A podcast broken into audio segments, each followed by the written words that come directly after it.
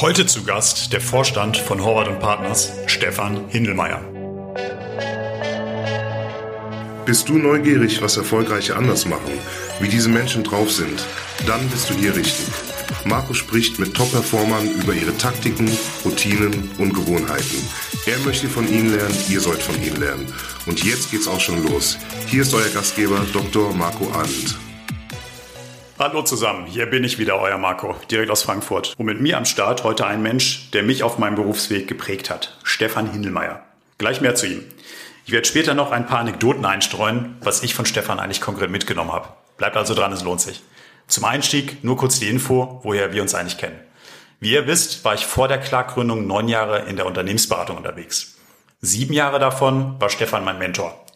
Wir haben in dieser Zeit sicher an die 30 Projekte bei Versicherern und Finanzvertrieben zusammen gemacht. In dieser Zeit habe ich Stefan wahrscheinlich häufiger gesehen als meine Frau. Eine intensive Zeit. Stefan ist Unternehmensberater aus Leidenschaft. Er hat BWL an der Uni in Passau studiert. Ihr werdet auch gleich unverkennbar hören, dass Stefan einen bayerischen Background hat. Anyway, direkt nach diesem Studium ist er in die Unternehmensberatung eingestiegen, bei Horvath.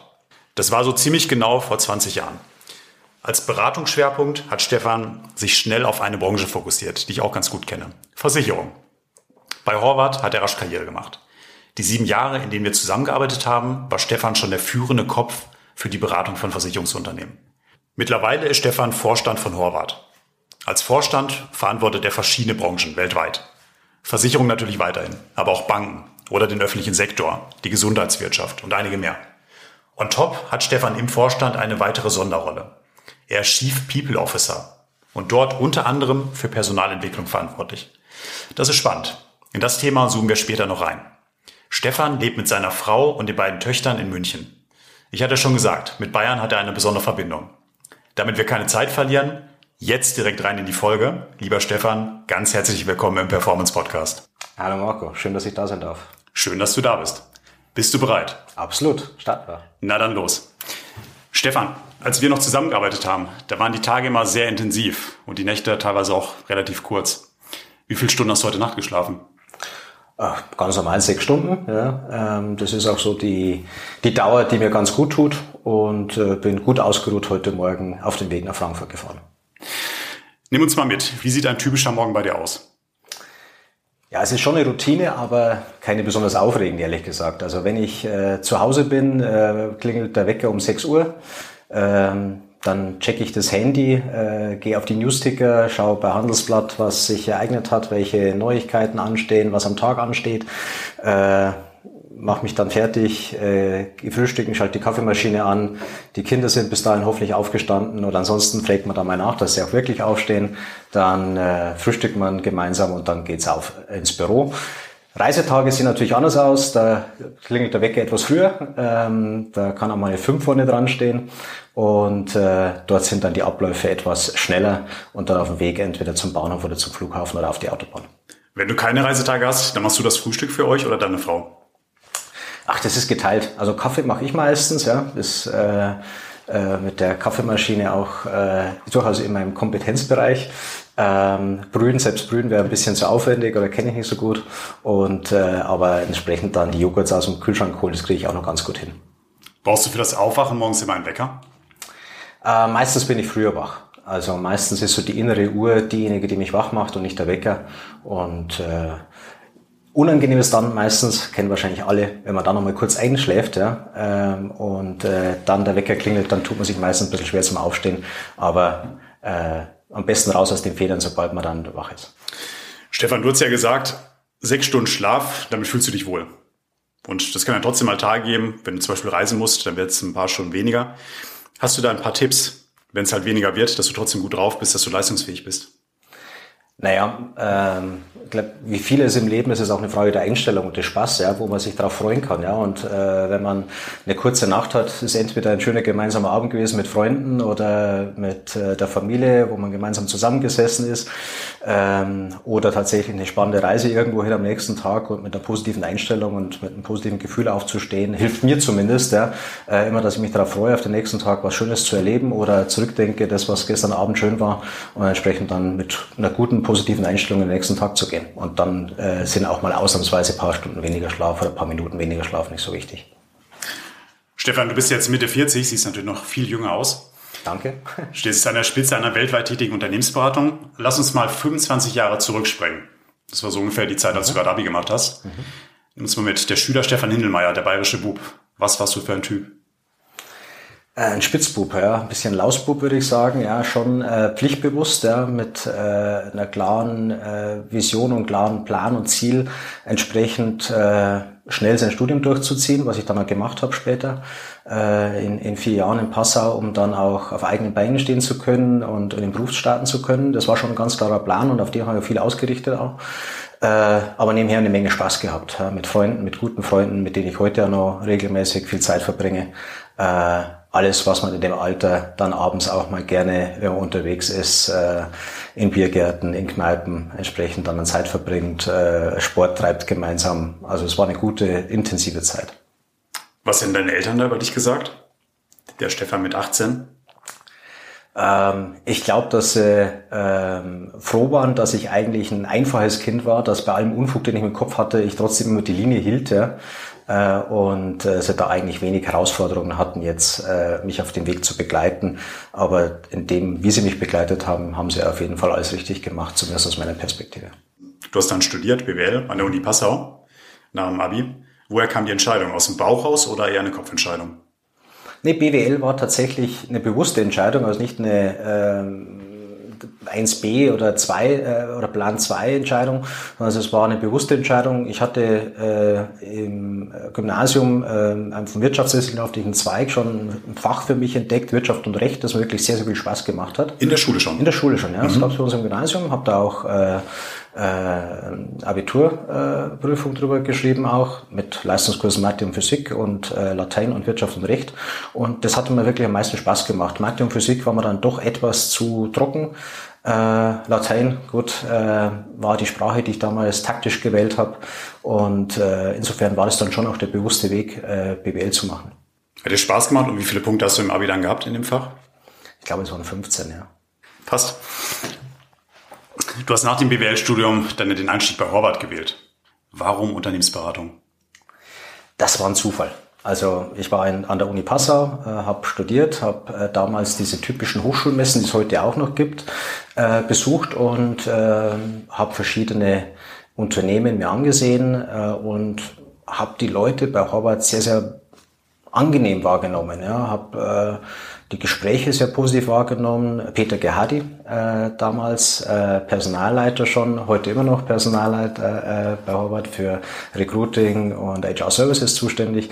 Mit dem hatte ich mein erstes Gespräch damals. Das hat, äh, war ein sehr angenehmes Gespräch und äh, dann habe ich mich entschieden, bei Horvath in den Prozess einzusteigen. Und äh, ich kann im sagen, es war eine meiner besten Entscheidungen im Leben. Das glaube ich. Da bist du heute Vorstand, da gehen wir gleich noch drauf ein. Du hast dann ja ganz früh auch deine Leidenschaft entdeckt in der Beratung für die Versicherungswirtschaft. Das war ja lange Zeit dein Steckenpferd. War das dann auch eher Zufall, so wie das Entdecken von Horvath?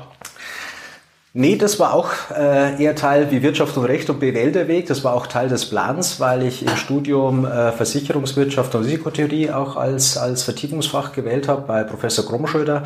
Hat mir sehr viel Spaß gemacht damals, äh, ein bisschen so die mathematischen äh, äh Tendenz äh, nachzugehen, auch mit der Risikotheorie das ganze äh, Thema rund um Versicherungsmathematik, äh, ohne da jetzt ganz tief einzusteigen im Sinne Aktuarsausbildung, aber trotzdem mit einer gesunden, einer gesunden, profunden Grundausbildung dort reinzugehen und den Weg einfach weiterzugehen. Und mich hat die, Indust die, die Industrie deshalb fasziniert, weil eine Versicherung einen genialen Mehrwert liefert. Ja. Heute spricht man neudeutsch immer vom Purpose, ja, und Versicherungen äh, sind eine Selbsthilfeeinrichtung gewesen, ein Kollektiv, das gemeinsam stärker ist, äh, gemeinsam Fähigkeiten und Risiken zu tragen, die der Einzelne nicht tragen kann. Und das hat mich damals schon fasziniert und ich glaube, das ist nach wie vor eines der, der tragenden Elemente, warum eine Versicherung sehr, sehr großen Mehrwert für die Gesellschaft und für die Wirtschaft stiftet. Du hast jetzt ganz viele Stationen deiner Karriere beschrieben. Du hast ein gutes Abi gemacht, 15 Punkte in deinem Lieblingsfach, im Eiltempo das Studium absolviert, dann Einstieg in die Unternehmensberatung, da auch wiederum im Eiltempo dann Karriere gemacht. Wann hast du denn zum ersten Mal realisiert, dass du besser sein kannst als dein Umfeld? Ich glaube, der Kategorie denke ich nicht ja, und will ich auch nicht denken. Ähm, ich, ich bin motiviert durch den Spaß, den ich bei einer Aufgabe habe, äh, das Umfeld, das ich um mich herum habe, Leute, mit denen ich gerne zusammenarbeite und das hat immer irgendwie gut zusammengepasst ja, und das treibt mich auch weiter an und äh, ist auch das, worüber ich mich motiviere und wo ich mich dann wohlfühle und wo ich dann auch entsprechend für die Kollegen und mit den Kollegen gemeinsam auch äh, äh, gemeinsam viel erreichen möchte. Die ersten zehn Jahre, da habe ich dich auch erlebt und ähm, da warst du schon jemand, der immer Gas gegeben hat, immer auf der linken Spur Vollgas. Und gerade Aber immer unter Berücksichtigung des Tempolimits. Oh ja, das sind wir dran gehalten. Exakt. Und gerade diese Phase nach dem Studium zwischen 25 und 35 ist ja unglaublich prägend und entscheiden auch später darüber, ob du wirklich in die Spitzenposition kommst oder nicht. Gab es da in dieser Zeit zwischen 25 und 35 Personen, von denen du am meisten beeinflusst wurdest? Ja, die gab's, da gab's auf Kundenseite den ein oder anderen Kunden, der, der mich geprägt hat äh, im Sinne des äh, Qualitätsanspruchs, äh, auch des Anspruchs an, an die Arbeit und an die, die Leistung, äh, aber auch die Wertschätzung, die entsprechend dann erteilt wurde danach und, und, und, und geteilt wurde. Und äh, auch äh, bei Horvath natürlich gab es viele prägende Persönlichkeiten. Ein Peter Horvath, der leider von vor kurzem von uns gegangen ist, war eine herausragende Persönlichkeit in ganz vielen Dimensionen, äh, der, der begeisternd war und, und, und äh, allein durch äh, schiere Präsenz eine sehr hohe Motivation vermitteln konnte. Ähm, Helmut A., mein heutiger Vorstandskollege, äh, der damals das Center Financial Industries geleitet hat, war auf jeden Fall auch so eine Person, die mich mitgeprägt hat und mir viel mit auf den Weg gegeben hat. Ähm, und äh, das waren schon, schon sehr positive Erfahrungen ähm, der Wertschätzung und auch entsprechend der Begleitung auf, auf dem Weg. Das sind ja auch alles Weggefährten, wenn wir jetzt mal Peter ausklammern, der vor kurzem leider verstorben ist. Auch Weggefährten, die dich heute immer noch begleiten. Ja. Mhm. Da gibt es eine Anekdote.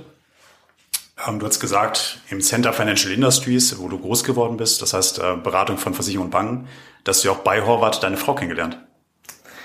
Ja, das ist richtig, genau. Ich habe meine Frau äh, bei Horvath kennengelernt. Ähm, sie äh, war auch, ich glaube, es waren sieben Jahre bei Horvath. Ja? Und äh, wir hatten auch mal ein gemeinsames Projekt. Äh, die Beziehung entstand aber erst danach. Darauf lege ich Wert. Legen wir beide Wert. Okay. Und auch sie ist heute noch deine Weggefährtin. Schöne Grüße an dieser Stelle. Werde ich ausrichten. In der Einleitung hatte ich schon kurz erwähnt. Stefan, du hast mich in ein paar Dingen beruflich besonders geprägt und ich will da mal in ein paar Beispiele reinspringen. Zum einen definitiv dein Arbeitsethos. Bevor wir uns kennenlernten, habe ich auch schon viel gearbeitet und gern gearbeitet. Bei dir waren es aber immer noch mal ein bis zwei Stunden mehr pro Tag als bei allen anderen. Oder konnten nur die allerwenigsten mithalten. Woher kommt dein Arbeitsethos? Ich glaube, das kommt daher, weil ich in einer Familie groß geworden bin, die ähm, immer für das gebrannt hat, was sie gemacht hat und äh, entsprechend da auch die Arbeit gern gemacht hat und Work-Life-Integration immer schon selbstverständlich war. Äh, sich die Ruhepausen zu nehmen, wenn es notwendig ist äh, und aber auch entsprechend, du vorher gesagt hast, dann auf der linken Überholspur mal zu sein, auch wenn es notwendig ist. Und äh, das hat mich geprägt, glaube ich, von der Jugend her an. Und äh, da bin ja meine Eltern sehr dankbar dafür, dass sie mir diese Wurzeln mitgegeben haben. Und das hältst du auch bis heute durch? Ja, klar. Also äh, ich, ich habe jetzt nicht vorgenommen, äh, äh, nicht, nicht mehr den Anspruch an mich zu haben. Klar ist es wichtig, äh, sich äh, selbst zu mäßigen auch und selbst auch ein bisschen unter Kontrolle zu halten. Und ich bin bei weitem kein Workaholic. Ich habe Freunde, ich habe Familie, ich habe Hobbys. Ja.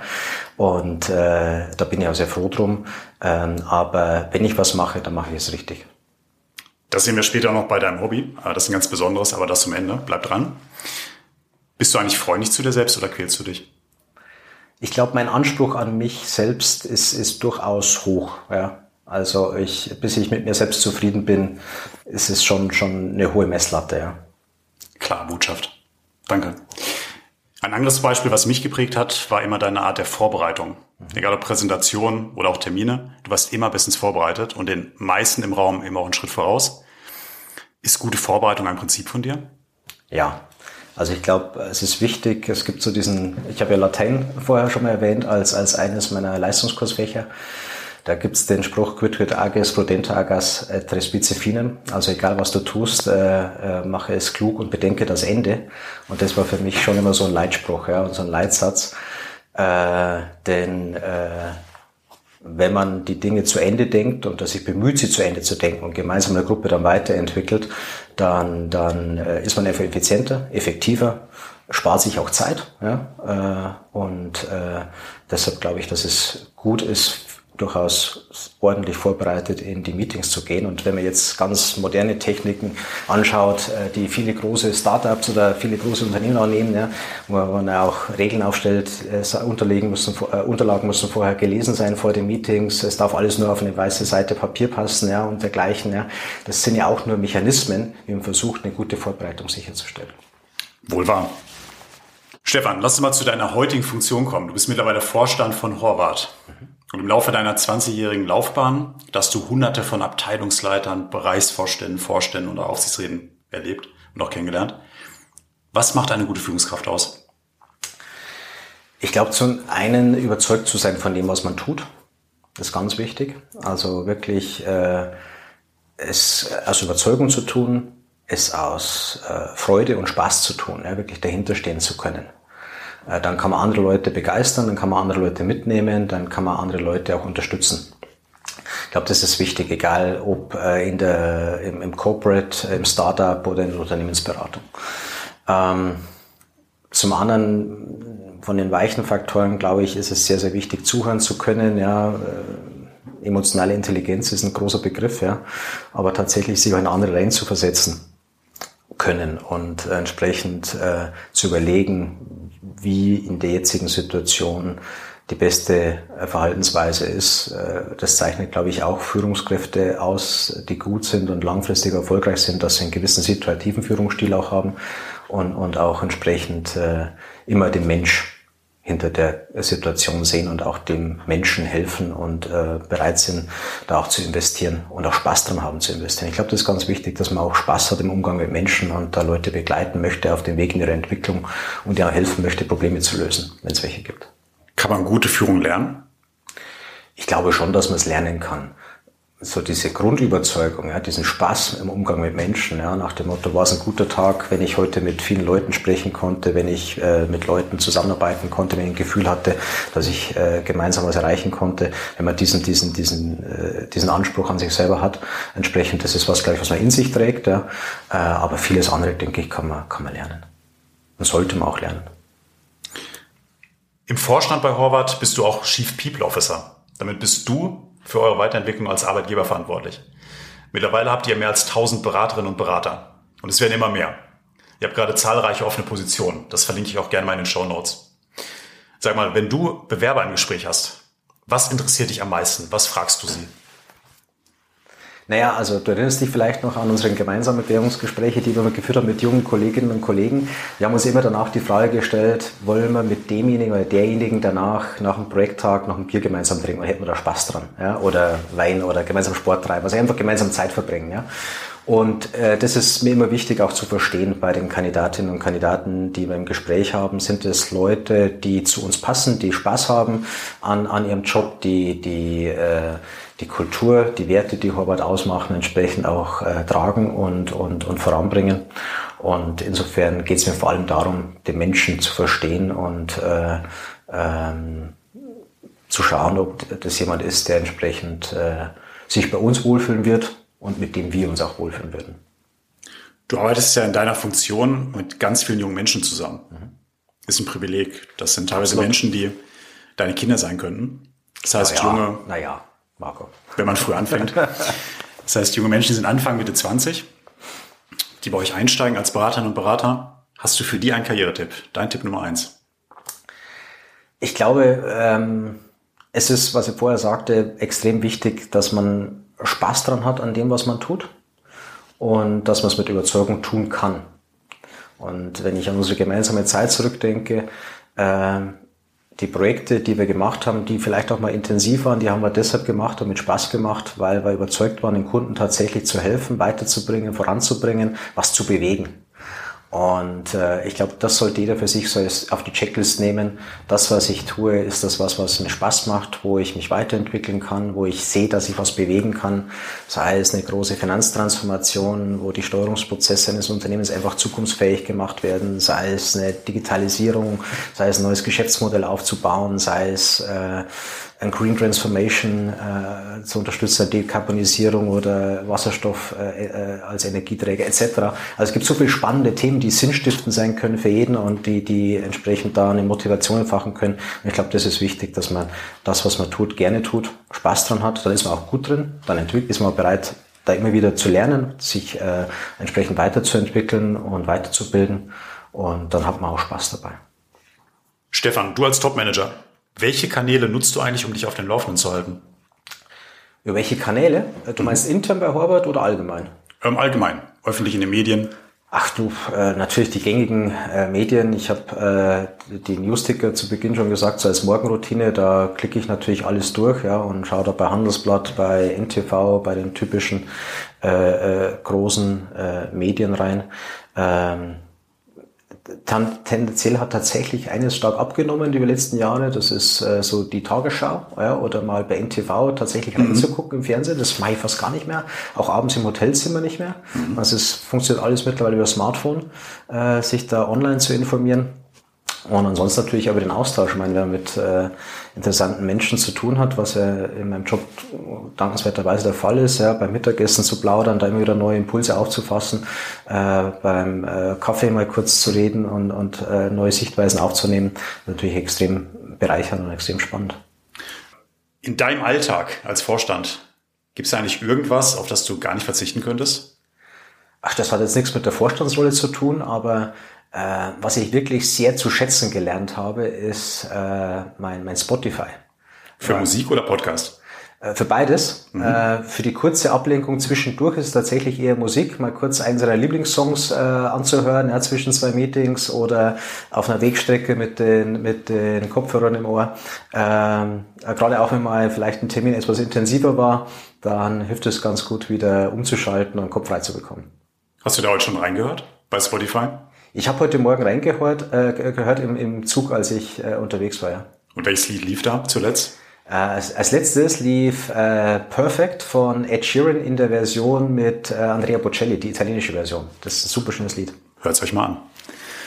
Stefan, die Zeit rennt. Wir wollen nicht nur über Job und Karriere sprechen in 30 Minuten. Um dich noch besser kennenzulernen, mal fünf schnelle Fragen. Mhm. Sonntagabend, Tatort oder Serie bei Netflix?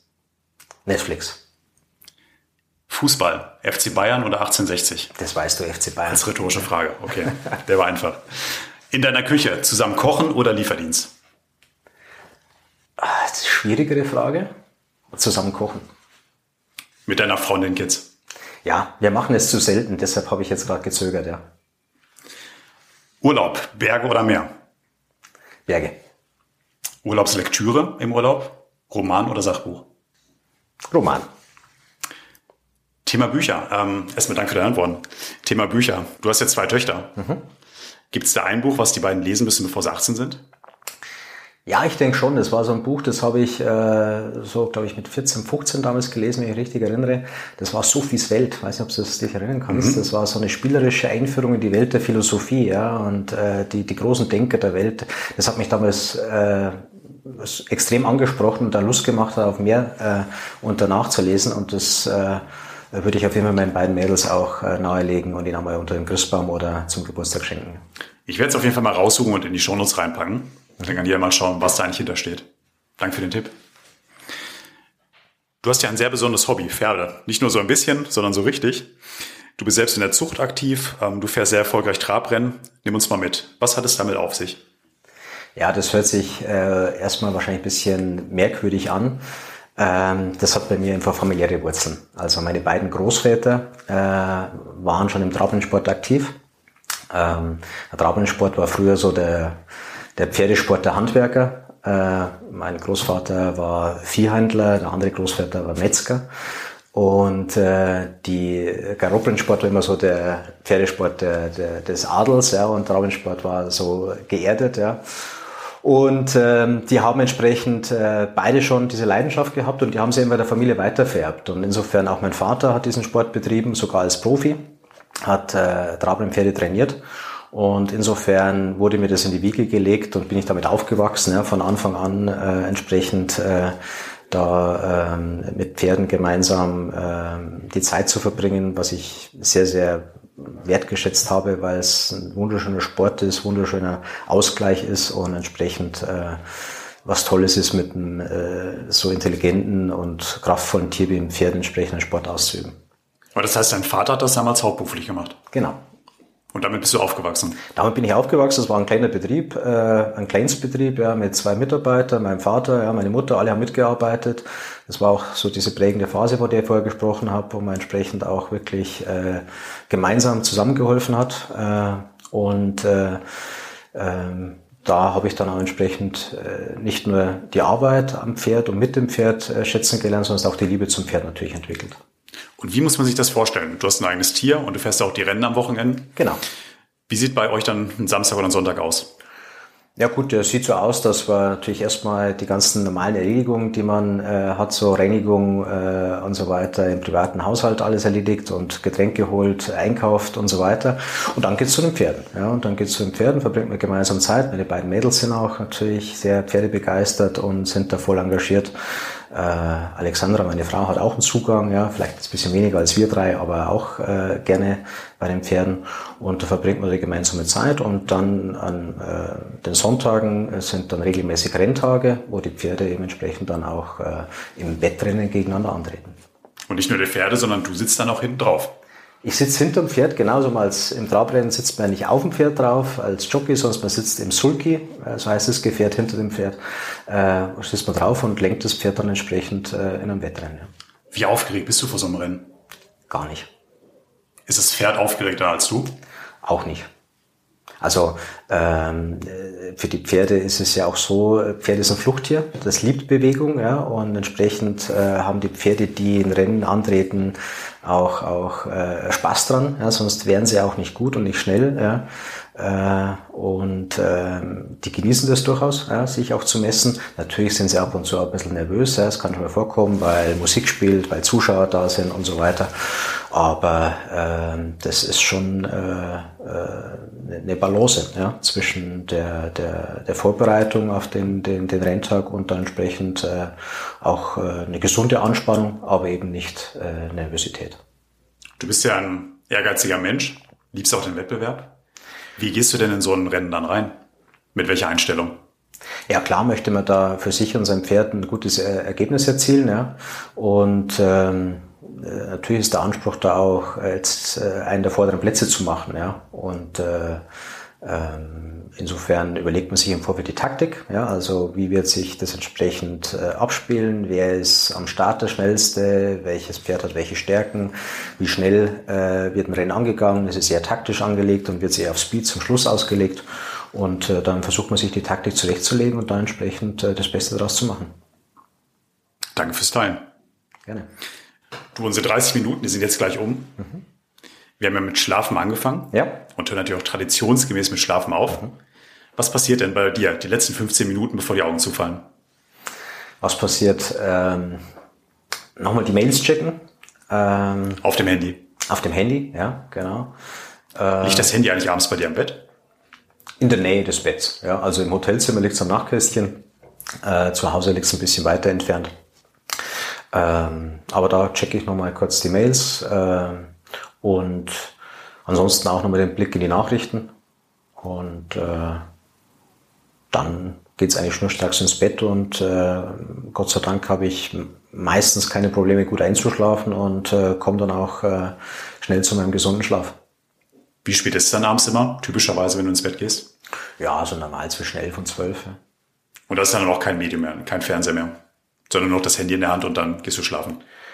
Genau, also wenn, wenn ich eine Serie gucke, dann gucke ich sie eher vorher, bevor ich ins Bett gehe. Äh, also vorher hat mit Netflix, ja. Aber äh, dann ist dann tatsächlich auch Schlaf angesagt. Stefan, jetzt sind unsere 30 Minuten tatsächlich um. Danke dir sehr, dass du heute da warst.